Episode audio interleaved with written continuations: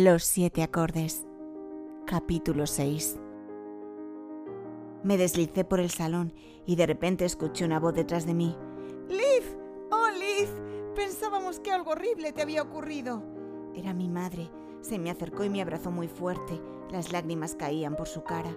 Cariño, ¿qué te ha pasado? Hace horas que debías llegar. Julia nos dijo que saliste de su casa alrededor de las cinco. Cuando me soltó, se quedó mirando mi ropa y con cara de espanto me preguntó, ¿Qué llevas puesto? Me pidió explicaciones, pero en ese momento entraron mi padre y mi hermano y se abrazaron sobre mí. Mi padre le dijo a mi madre que era mejor que subiera a cambiarme cuanto antes y que mañana ya daría explicaciones. Lo que había hecho parecía ser grave y por tanto merecía hablarse con calma, pero ahora había invitados que se preguntarían por lo que había pasado y era mejor actuar con discreción. Mi madre estuvo de acuerdo y con su ayuda llegué al dormitorio y me vestí. ¿Podrás andar? Creo que sí. Solo ha sido una torcedura, pero no creo que pueda bailar, así que espero que nadie me lo pida. Mi madre estaba muy seria. Comprendí que esta vez todo se había complicado y me encontraba en un gran aprieto.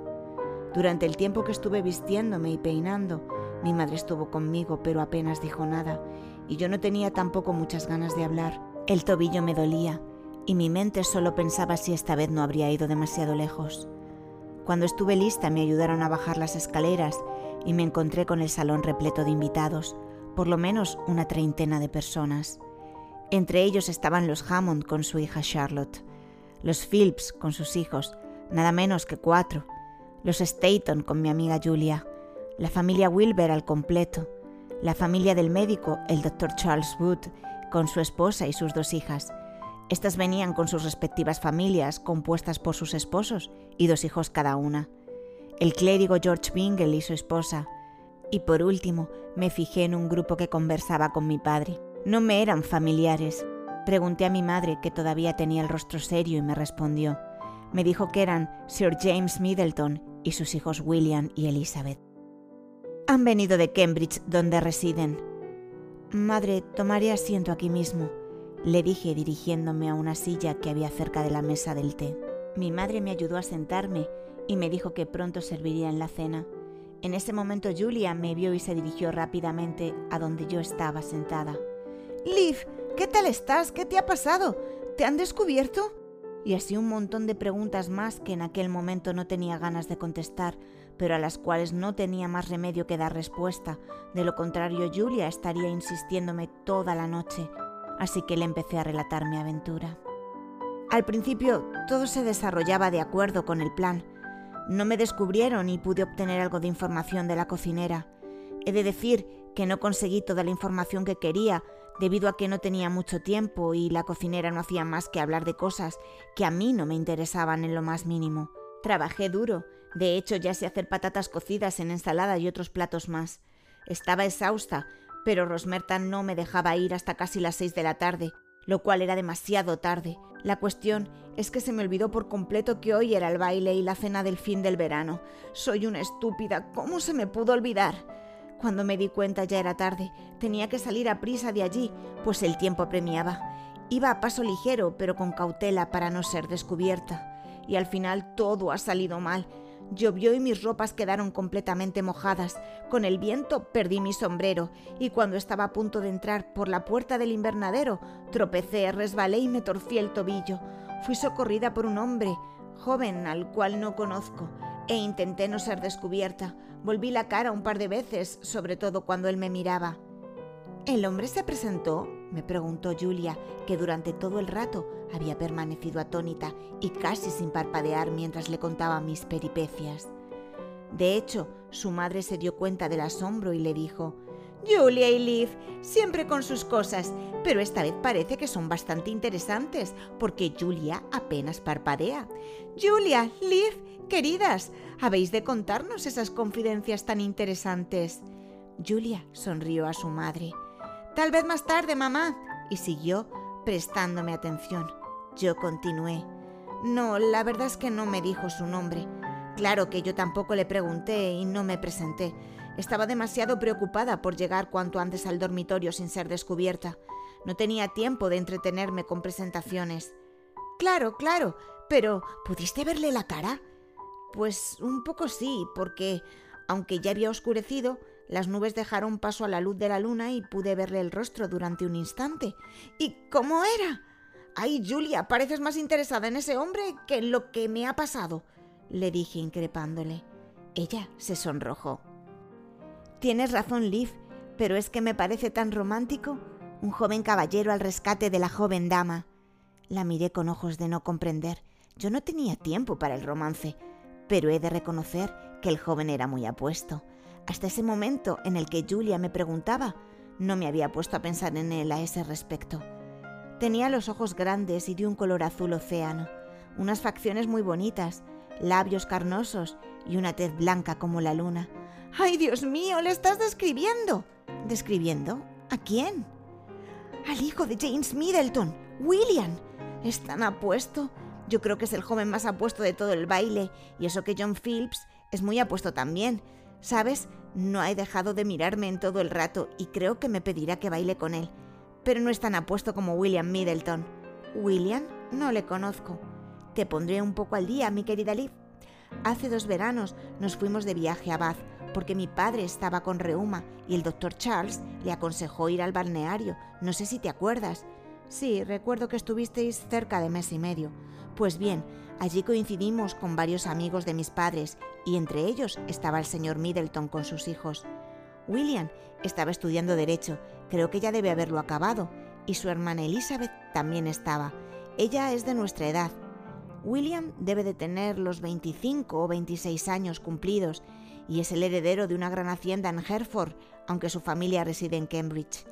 En ese momento tuve curiosidad, pero también miedo de si él me reconocería, aunque traté de ocultarle mi rostro, porque a lo peor tan solo mi familia me había descubierto y todo quedaba en petit comité.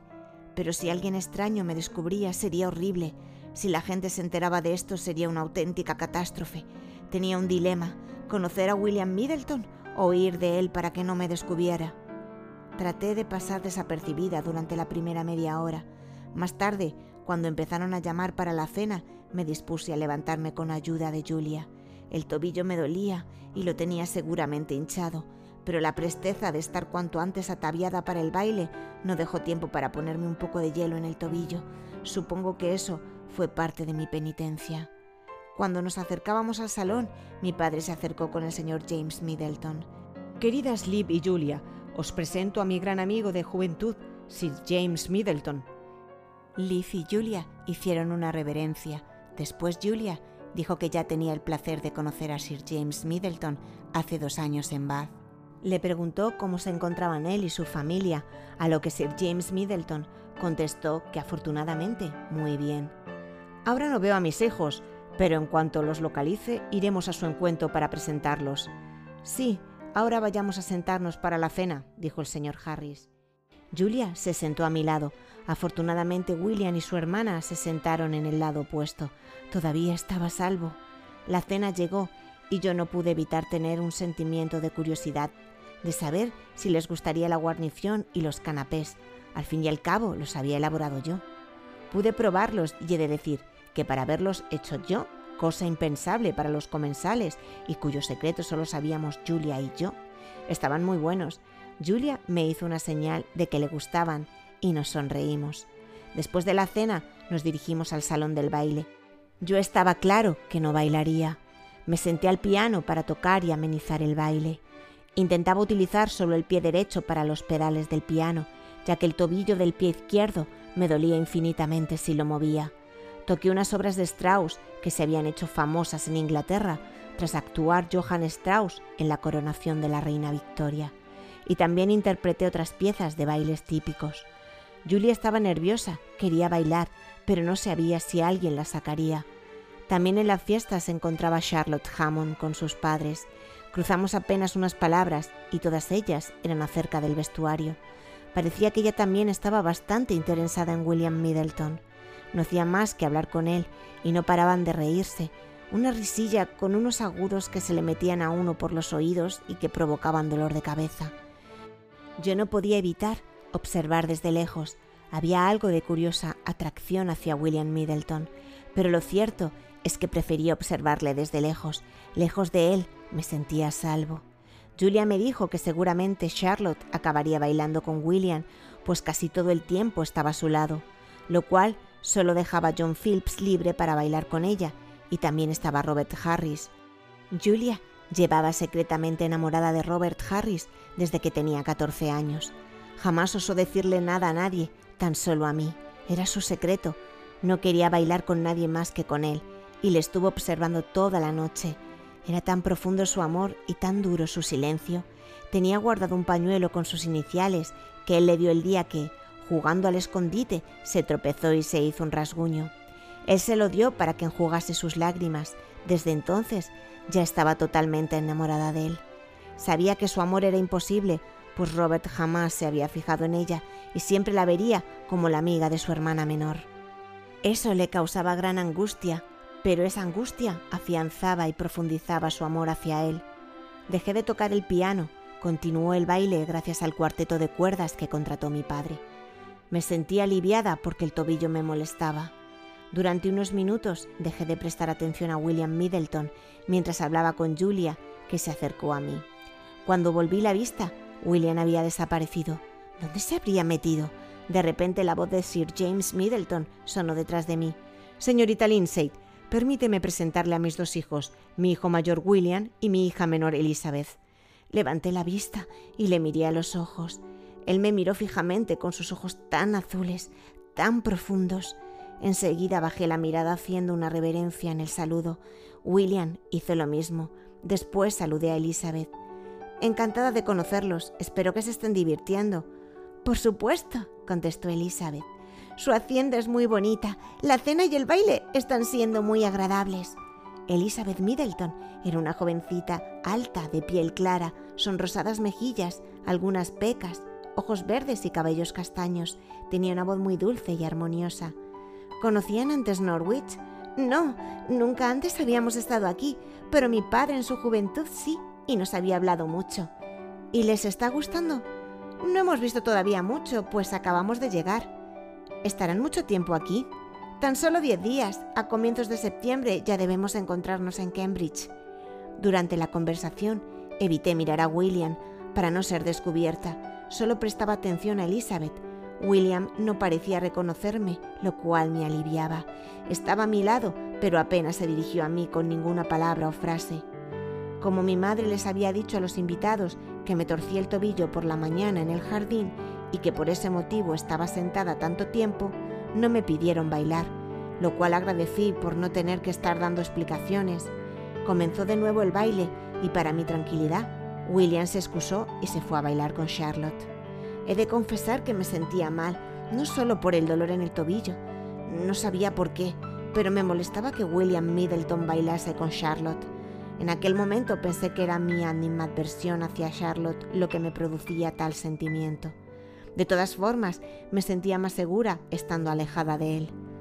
Julia bailó con John Phillips, mi hermano Robert con Elizabeth Middleton. Mi hermana Eliza bailó una vez con William Middleton y los demás bailes con John Wilber. Y yo estuve sentada junto a la señora Good, la señora Hammond y la señora Staton, escuchándolas hablar todo el rato de muselinas, del balneario de Bath, de cómo estaba la ciudad de Londres en estos días, esa fue otra penitencia que merecía por mis alocadas ideas. Ya acababa la fiesta, los invitados comenzaron a marcharse. Mi familia y yo estábamos en la puerta despidiéndolos, yo apoyada en el brazo de mi hermana Eliza. Los Middleton vinieron a despedirse. Elizabeth me dijo que se lo había pasado de maravilla y que contaba conmigo para que le enseñara la belleza de los paisajes de Norwich. Yo asentí. Mi hermana me pidió un momento para despedirse de John Wilber. Se fue tan deprisa que perdí el equilibrio y me apoyé en el tobillo torcido. En ese momento emití un leve quejido de dolor y mi sorpresa fue cuando William me sujetó del brazo para que no me cayese. Por un instante clavé mis ojos en los suyos. Le di las gracias. Ya me había apoyado en el marco de la puerta. Cuando se despidió, me dijo al oído, Espero que su tobillo se cure pronto. Los resbalones bajo la lluvia son peligrosos, y más en una noche oscura. Mi expresión cambió. Me quedé pálida, le miré y me devolvió la mirada sonriendo. Él me había descubierto.